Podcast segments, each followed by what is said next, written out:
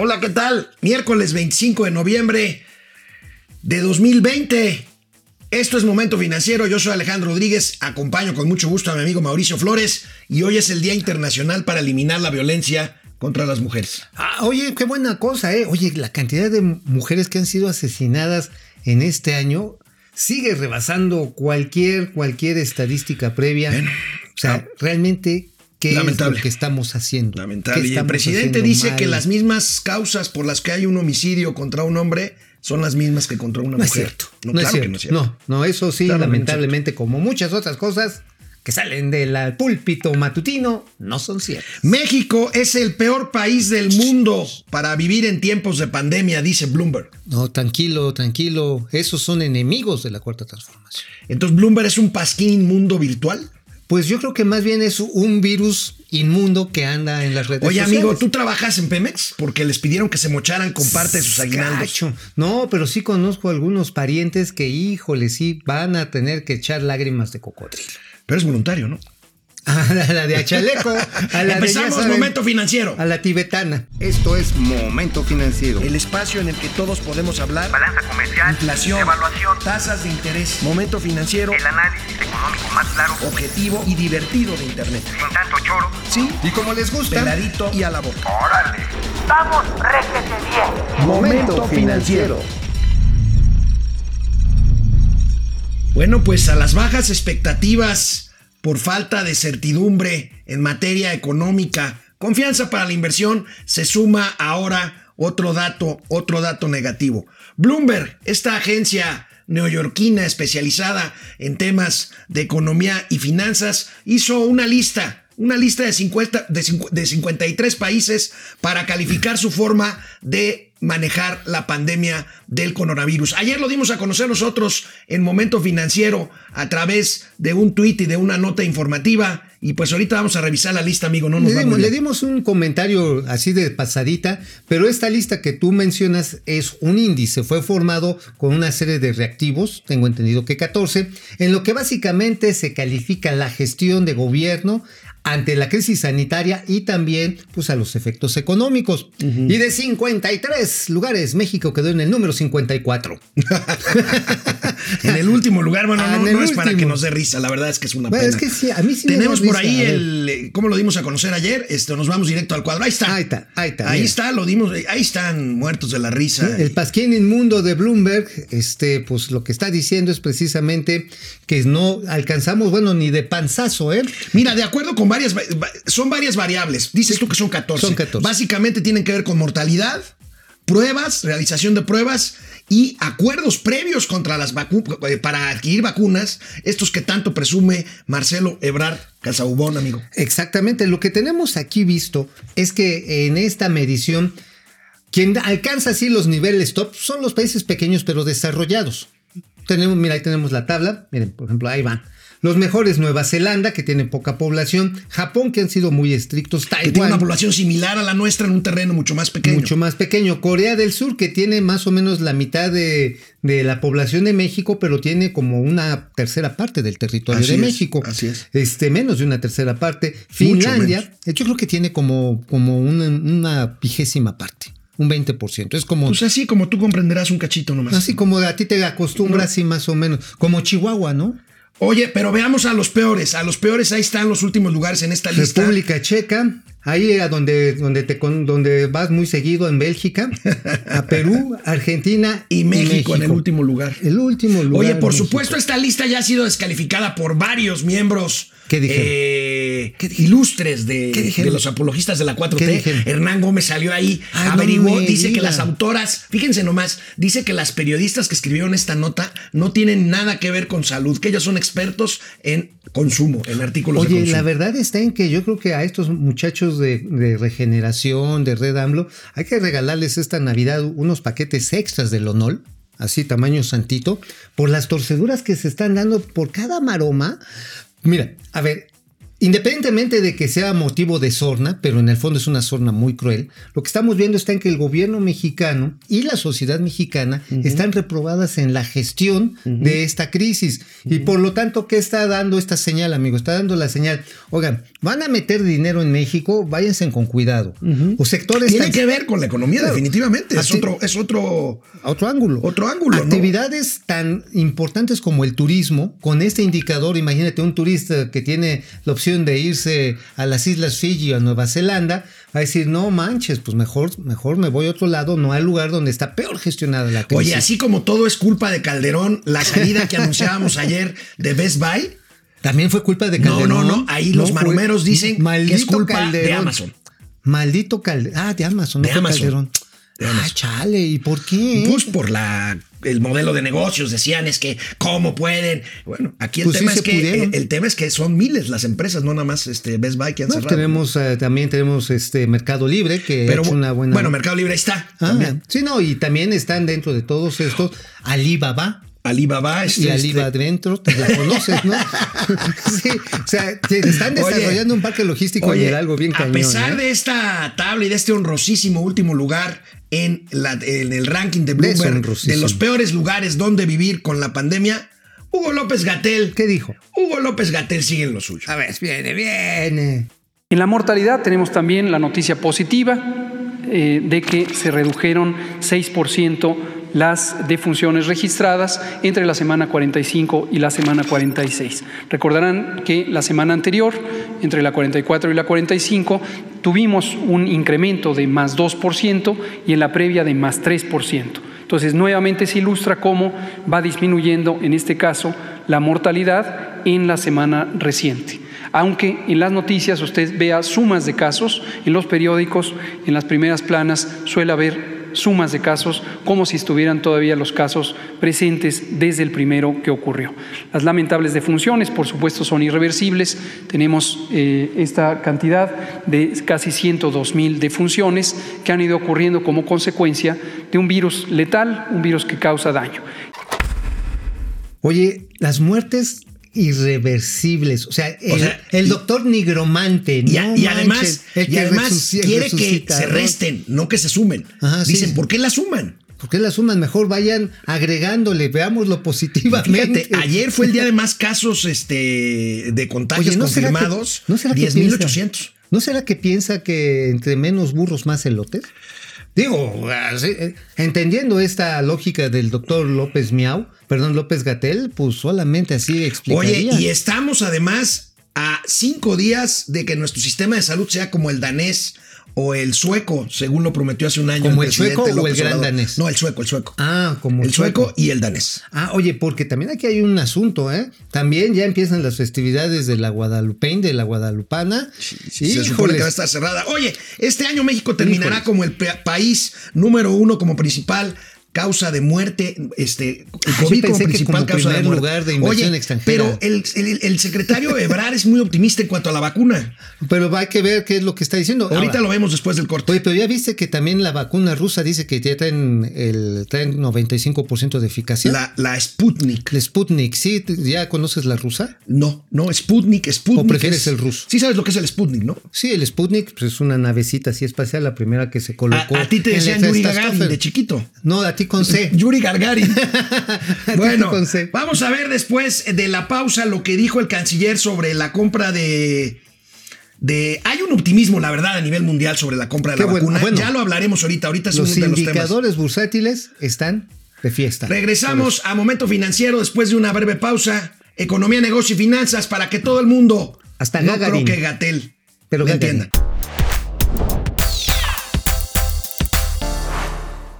Bueno, ahorita hablaba Mauricio Flores de la, del optimismo que hay en los mercados financieros con la posibilidad de que en diciembre ya haya una vacuna a nivel mundial. Emmanuel Macron, el presidente de Francia, ya dijo por ahí que, que también en diciembre podrían empezar a fabricar la vacuna y el canciller Ebrard está bastante optimista. Pues a ver, ¿cómo lo dijo?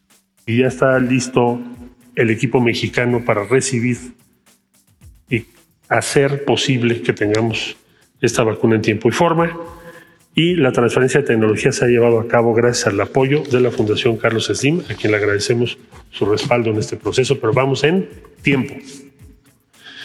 Entonces, en síntesis, pues es inminente que si todo esto sale como hemos dicho y la autoridad regulatoria considera que se puede aprobar, como esperamos se apruebe en Estados Unidos y en Europa, México estará en diciembre también iniciando su proceso.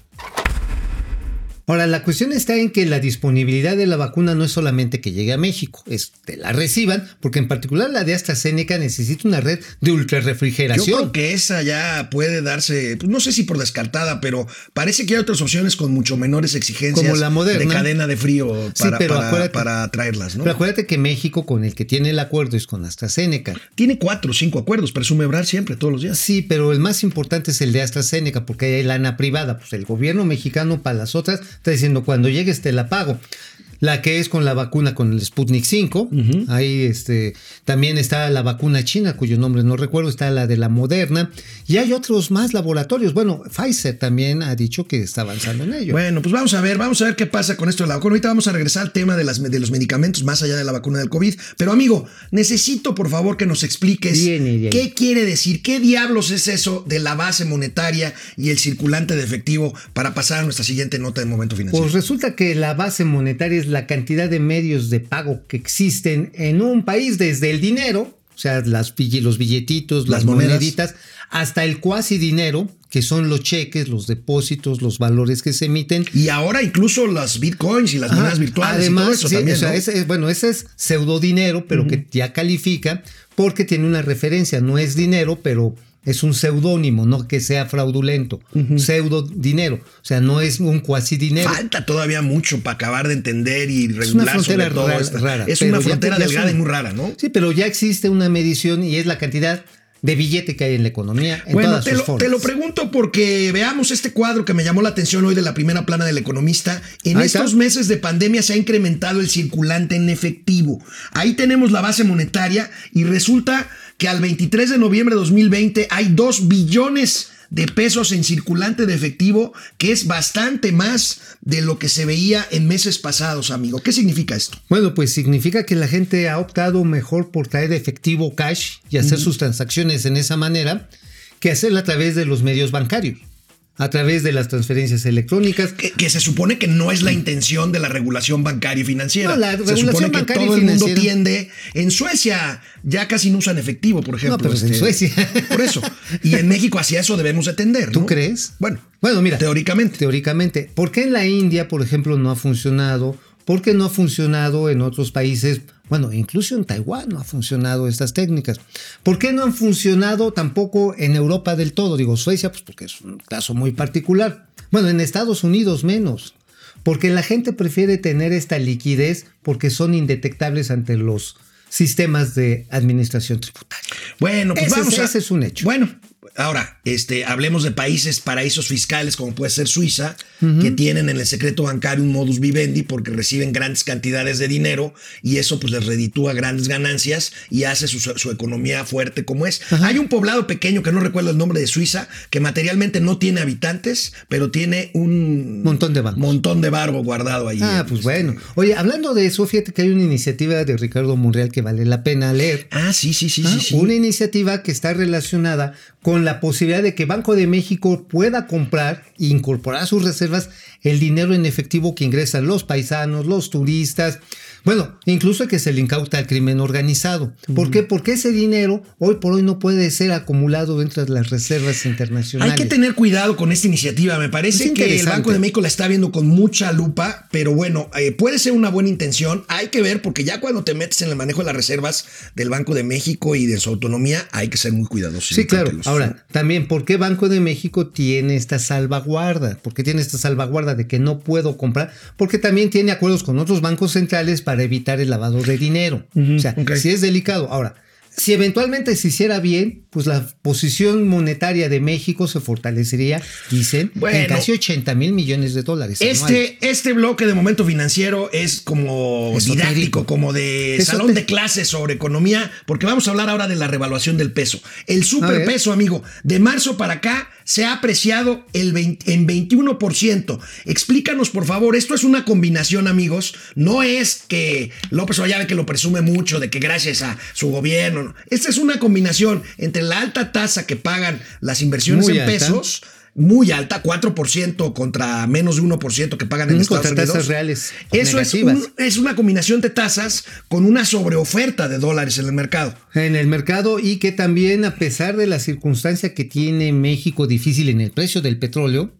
ha logrado ir divorciando la presión cuando caen los precios del petróleo a través de operaciones de mercado abierto, es decir, teniendo esta disponibilidad de dólares, sale, retoma la presión de los pesos y el manejo de la tasa de interés le permite mantener una paridad digamos, de mercado equilibrada.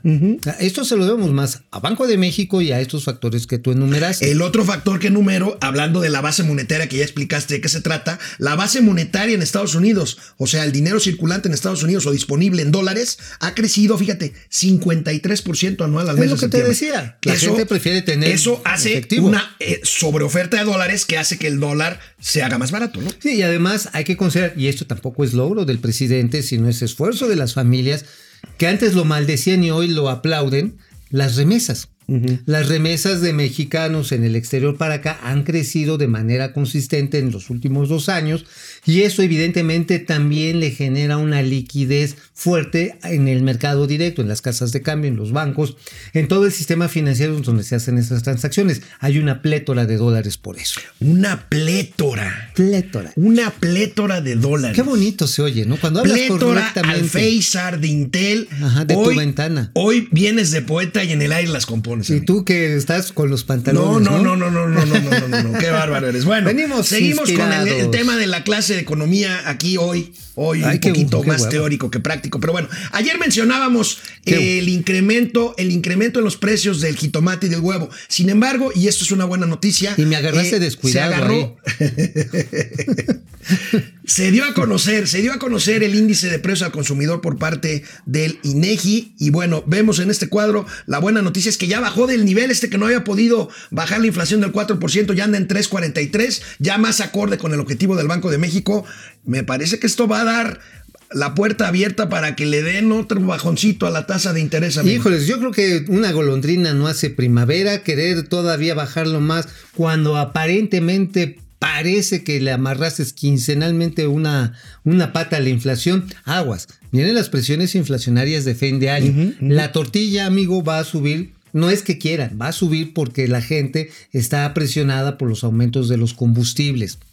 Van a subir el salario mínimo, tal vez nada más en términos reales para que no pierda esta, valor. esta es una exclusiva que adelantaste tú aquí en Momento Financiero, el tema del incremento en el precio de la tortilla. ¿verdad? Así es, aquí lo adelantamos y vamos a ver cómo eso va también traer aparejado aumento de otros precios primarios. Por ejemplo, en esta temporada navideña, pues ¿a poco no te gusta el pescuezo de pavo? Oh. O sea, ¿a poco no? Canal 76 de Easy, de lunes a viernes a las 10 de la mañana. Gracias, gracias a Vive TV. te- Momento financiero, economía, negocio y finanzas para que todo el mundo. Hasta el pavo lo entienda. Regresamos aquí a Momento Financiero con una eh, noticia triste.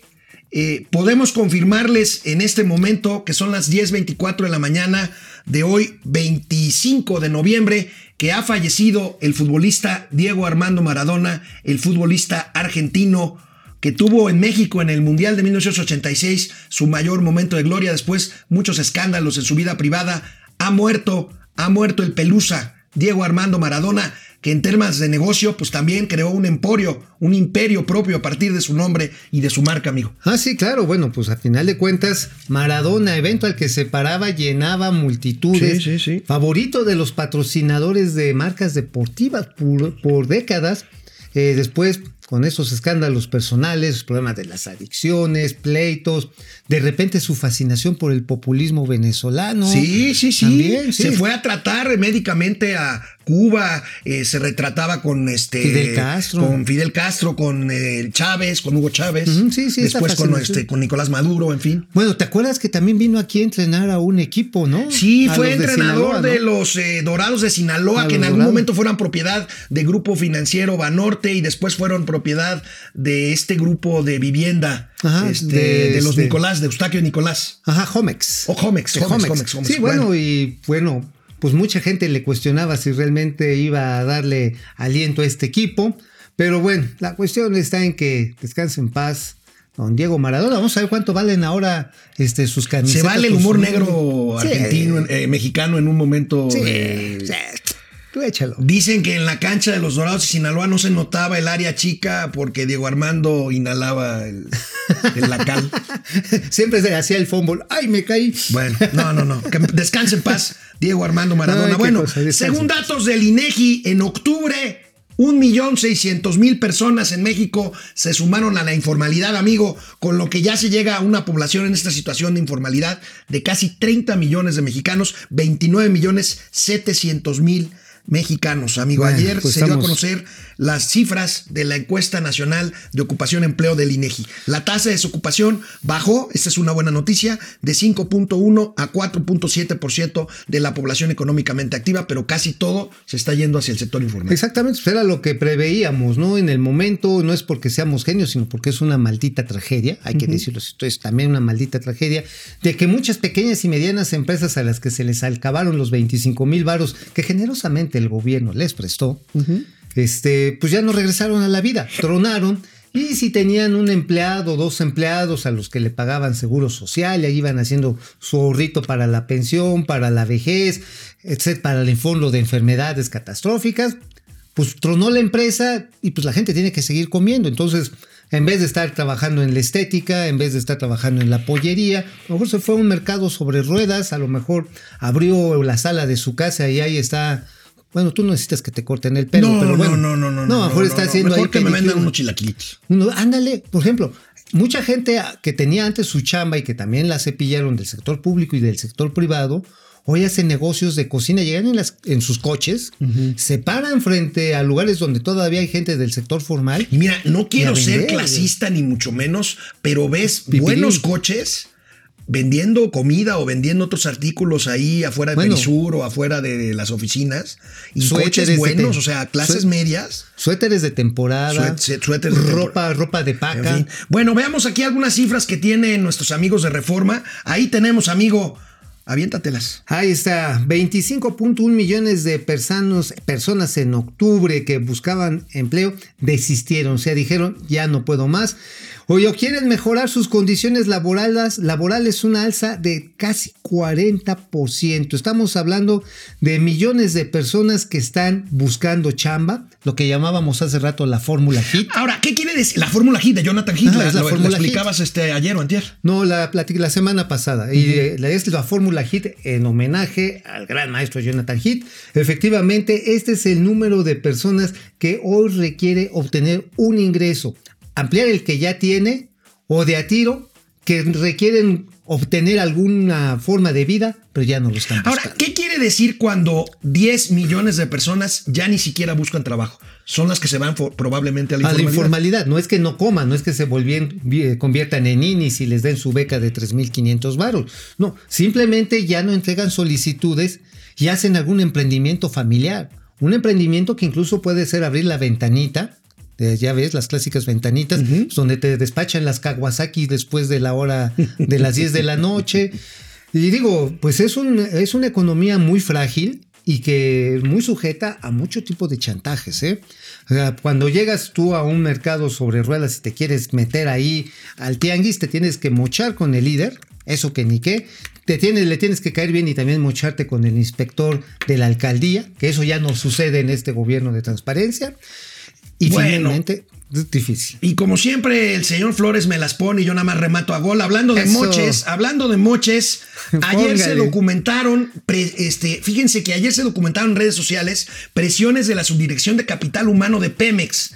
esta ¿Cómo? subdirección que está a cargo de un señor Francisco Beites Palavicini, quien les está pidiendo a los empleados que se mochen con entre el 20 y el 40% de su aguinaldo antes del 30 de noviembre. Dicen que es una aportación voluntaria, pero ya cuando te dicen antes del 30, cuando tu jefe te dice antes del 30 de noviembre, pues como que ya no suena voluntario, ¿no? Como que más bien es voluntariamente a Wilbur.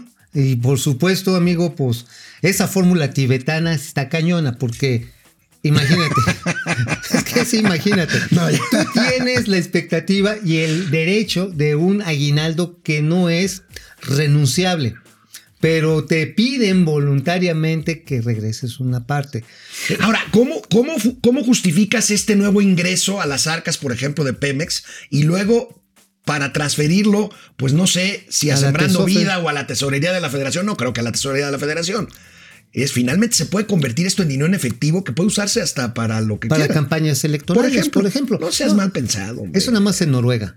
Aguas. Y ¿eh? eso nada más los del PRI, los del PAN y los, Los del PRD. son los que hacen Estos de eso. Morena no hacen eso. ¿eh? No, no, no, no, Lo de Pío era una cooperacha para gancitos, ¿no? Ajá, sí, pues va a haber gancitos Va a haber gancitos. sí, claro, y también galletas, porque las Oreos son muy buenas.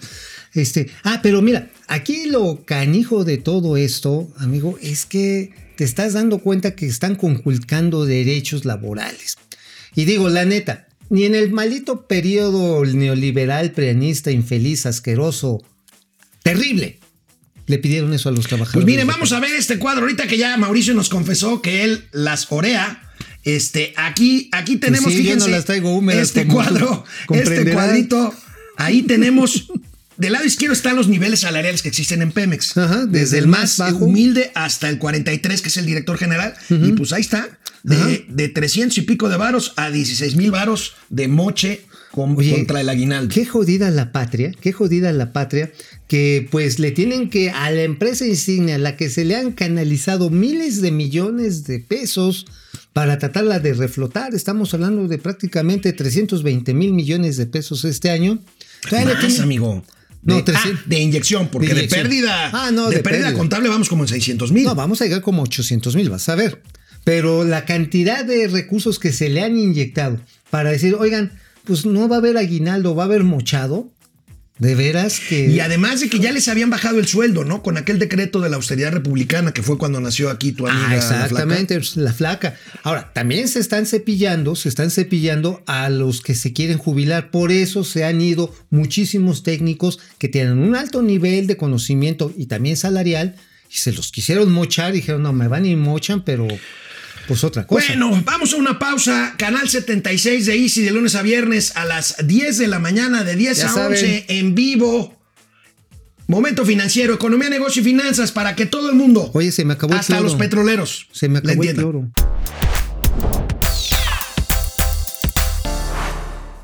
Bueno, pues en más información, este, un paro cardiorrespiratorio fue el que le quitó la vida a Diego Armando Maradona, quien había sido sometido hace algunos días a una operación de la cabeza, a un, le extirparon ahí un pólipo, un tumor, ¿no? Un tumor. En paz descanse el gran Maradona. Diego Armando Maradona, el Pelusa. Eh, bueno, la marca de salsa embotellada Cholula, ¿ustedes la conocen?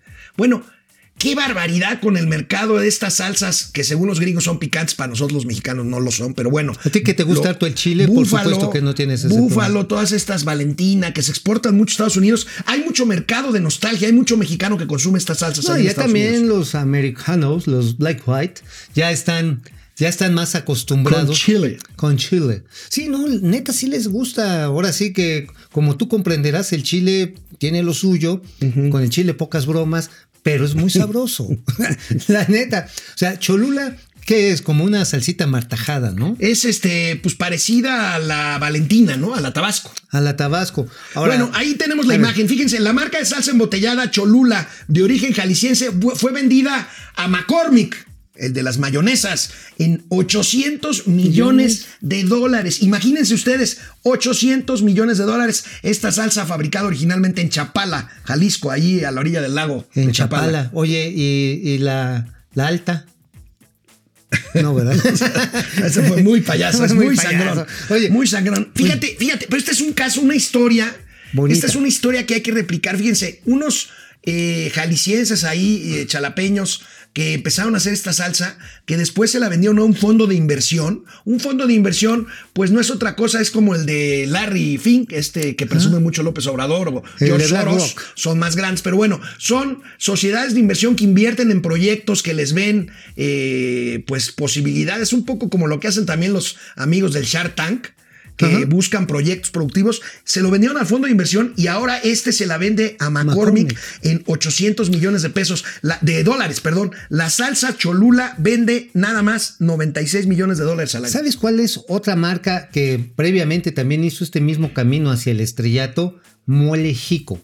Un mole riquísimo de las cercanías de Jalapa y que también una producción artesanal terminó siendo vendida a un fondo de inversión y hoy es distribuida a nivel Esta es una operación de 800 millones de dólares, está cañón. Sí, no, ¿eh? no, no, Este, son oper- Ahora, ¿qué significa esto? Que todos aquellos que tienen emprendimientos familiares, porque hay quienes están envasando que si la de habanero, que si la de molenero y ta, ta, ta, ta, ta, si lo profesionalizan bien, le pueden pegar a un nicho de mercado que va al alza. Pues sí, vamos a ver, aquí está esta nota, esta nota que la nota que les enseñaron, a- que les enseñamos ahorita, no es una nota de primera plana en la sección de negocios de reforma, es una nota de la primera plana general de reforma, o sea, es una noticia No, importante. pues es una noticia importante en todo el mundo de la gastronomía. Sí, sí, sí, Porque es una marca conocida y reconocida. Bueno, como pasó con el pelón pelo rico, que ya ves que de repente se volvió un hit y ya tiene fondos de inversión. Sí, ya tienen fondos de inversión. Ah, ¿Sí que están- ¿Todavía los niños consumen este el pelón, pelo rico? Pues, Buena este, pues sí, no, sí, pues sí. La verdad es que sí se vende, ¿no? Digo, yo sé que el pelón, pues, causa Bueno, adicción, pero. mientras toda la atención está puesta en las farmacéuticas que están haciendo las pruebas para eventualmente producir la vacuna contra el COVID, pues pasó ya otra media semana y no inicia, amigo, el procedimiento de adquisición de medicamentos para el sistema de salud pública en México por parte de la UNOPS, este organismo de la ONU. ¿Qué sabes? ¿Qué tenemos? ¿Qué novedades hay? Bueno, pues realmente lo que hay es que no hay nada. neta, neta. O sea, no hay, no hay bases de licitación. Señores, ya van cuatro semanas de confusión de las bases de licitación. Salieron a comprar, pero nada más cargas chiquitas para el primer trimestre de este del año que viene. Eh, de genéricos, los que les llaman emergentes, omeprazoles, muchos eh, que tienen que ver para a, eh, em- a enfrentar problemas de infecciones, infecciosos, analgésicos, pero genéricos, y otro de especialidades, 135 especialidades. Pero son ofertas, son procesos de compra chiquitos, no son más de ¿Qué será? ¿Qué te gusta haciéndole número? No llegan ni a los 400 millones de pesos, cuando lo que se necesita comprar son 62 mil millones de pesos en medicamentos. Y eso es lo que quieren que haga UNOPS, y UNOPS todavía pues está como que cortando así pedacitos para tratarlo de hacer que digan que, que no la está regando, pero va que chuta esto a que no se van a poder hacer las compras Oye, en la este, cantidad de tiempo requerido. Estamos a las puertas de un tema de desabasto generalizado de medicamentos para inicios del año que entra. Totalmente, totalmente, ¿no? Ya lo ven y muchos amigos que tienen familiares o que trabajan en el mismo sector salud gubernamental ya saben que no hay una serie de medicamentos o de antisépticos, por ejemplo, material médico también hay Híjole, escasez. No se está comprando. en Oye, ¿y qué forma. tiene que ver aquí este el señor Hugo López Gatel? Ah, porque él fue el de la brillante ideota, en la brillante ideota de separar la producción del distribuidor, porque decían que eran corruptos, que salía muy caro. Entonces, por un lado decidieron comprar los medicamentos con el fabricante y por otro lado contratar al distribuidor. Salió más caro el caldo que las albóndigas. Las bases de licitación fueron un relajo y hoy son tan un relajo que la UNOPS no quiere cargar con ese muerto, ¿eh? Esa es la verdad. Entonces, pues es otra de las gen- genialidades del señor López Miau. Hugo López Gatel, en fin. Bueno, amigo, volviendo a temas corporativos. En México, en México, 16 de 23 emisoras de consumo. O sea, empresas que producen artículos como esta salsita, pero empresas más grandes. Pues Sanborns, Oye, hablando- Chedraui, Arca, Continental, Alsea, Liverpool. Pero me ibas a decir algo. Oye, hablando de, de chiles que te encantan, este. No, no hemos visto ahorita ningún video de López Obrador.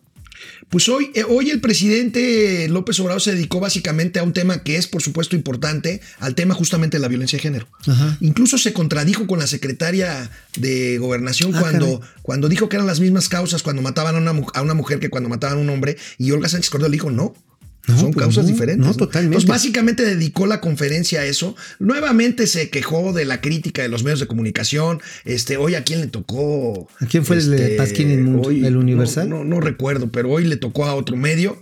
Y este, y bueno, pues las preguntas a modo, ya sabes, ahí. Ah, sí, los Oiga, señor presidente, yo voté pirata. por usted. Este, y esto es maravilloso. Esto es un ejercicio de apertura informativa. Y pues Ya por eso no tenemos muchos. El club este, de la lengüita rasposa, primera fila en Palacio Nacional.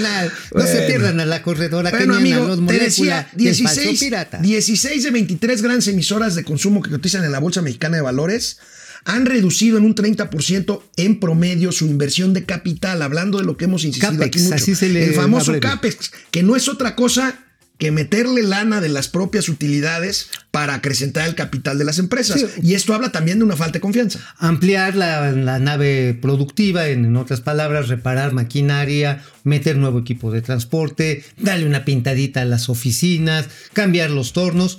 Y pues, ¿qué quiere decir esto? Pues cuando no está jalando, mira, ahí está. Fíjate, las, las que más incrementaron CAPEX, o sea, el capital sí le metieron Gruma, que le está yendo muy bien. Ajá, las, Gruma por las tortillas. reconocer. ¿No? Ajá, la harina. Este, Cuervo, fíjate. Tequila pandemia Cuervo. tequilera. No, pues es que en el encierro, pues, ¿qué haces, mano? Herdes. Muerdes Lala. también. Electra. Le Electra, que pues no ha cerrado. Bacocho. Bachoco. ¿Quién Ba-? Bacocho.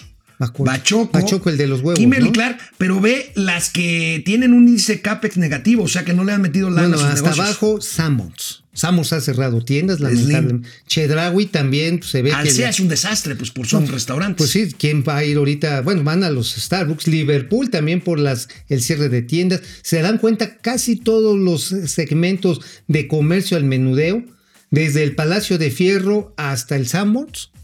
Está FEMSA también anda FEMSA, por ahí. bueno, FEMSA también. Y eso, mira. Eso que- se trata de inversión de capital, híjole, híjole. Híjole, es que no mala bimbo. y luego dicen que Best Buy se fue por culpa de Amazon y no, Mercado bueno, Libre. no, bueno, pues es que, a ver, si, si tienes mercados a la baja, Bueno, regresamos, canal 76 de Easy, de lunes a viernes, 10 de la mañana, Spotify, Facebook, YouTube, Momento Financiero, Economía, Negocio y Finanzas, para que todo el mundo les entendamos.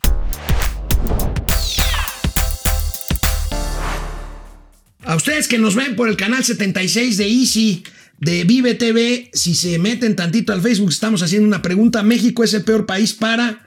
Opción 1, vivir con COVID-19, hasta ahorita 6%. Ser mujer, 4% hoy en el día para evitar la, la violencia contra la mujer. La inversión privada, 2%, o todas las anteriores, 88% Oye, de los estoy, que nos viendo, estoy viendo el Twitter del señor Hernán Gómez. De veras, qué ganas tan, pues yo diría tan, tan, tan chafas de Pues querer, maromear. ajá, que de, de querer desdecir. Cuestiona el perfil de las reporteras que escribieron el artículo, por Dios. Pues esto es un índice que ha construido Bloomberg Pues en sí. todo el mundo. Además, bueno, está bien.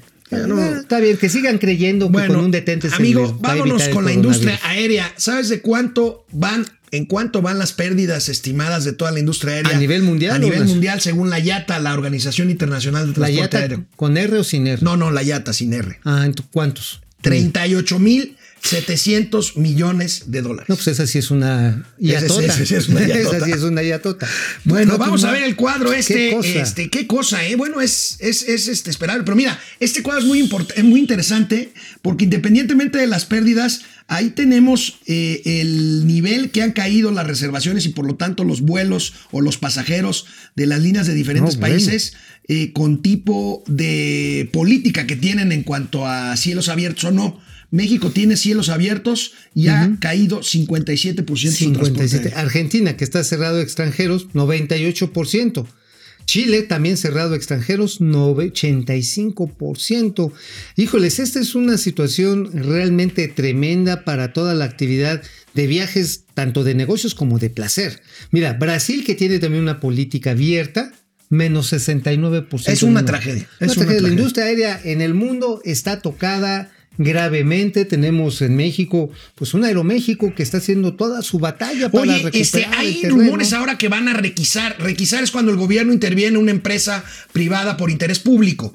Y hay rumores de que van a requisar Interjet. Yo no veo ese escenario. ¿Tú, Bueno, tú es ves? parte de los rumores que sueltan los inversionistas cercanos Para a- tratar de. de aplajar la bronca. es el rumor que suelta el bubu. El bubu. El bubu está cabrón. El bubu está eh, muy sí. cañón, el bubu. Bueno, sí. Este, es parte de esos rumores, porque a ver, para que hagan una requisa se requiere que se compruebe la utilidad pública. Y hoy por hoy, si haces una requisa, también tendrías que voltear a ver a otros servicios de transporte que están severamente afectados, como el de autobuses. Entonces tendría mucho mayor impacto social y económico que requisaras o apoyar a las industrias de pasajeros a nivel terrestre, a las líneas de camiones, a una aerolínea que está gestionada con las Ahora, patas. los países desarrollados están metiéndole miles de millones de dólares o de euros a sus líneas aéreas No para nada sacarlas del, del, del hoyo. ¿eh? Sí, no sería, digo, sería lo necesario, pero hoy no se está haciendo en México. Bueno, Sí. y tenemos a continuación la excelsa, informada, comentada, informada y mal redactada columna que publica todos los días en el periódico La Razón el señor Mauricio Flores Arellano. ¿De qué escribiste hoy, amigo? ¡Bravo! ¡Viva yo! ¡Viva yo! ¿De qué escribiste hoy, amigo? Ah, pues una exclusiva interplatanaria intergaláctica, amigo. ¿Te acuerdas que hubo una invitación del presidente de que las cerveceras pues mejor se fueran a donde hay agua, ¿no? Para hacer Ah, las cheladrilo. Que, que en Mexicali no hay agua y decía, pues váyanse allá donde nos estamos ahogando los tabasqueños. Ah, hacer la chila, la cheladrilo, la, La cheladrilo. Ajá, la drilochela, una morena y, una oscu- y una clara. Pero bueno, pues resulta que pues, el que era el receptor del mensaje, la empresa Constellation Brands, ha dicho que, pues, no, muchas gracias. Por ahorita no vamos a ir.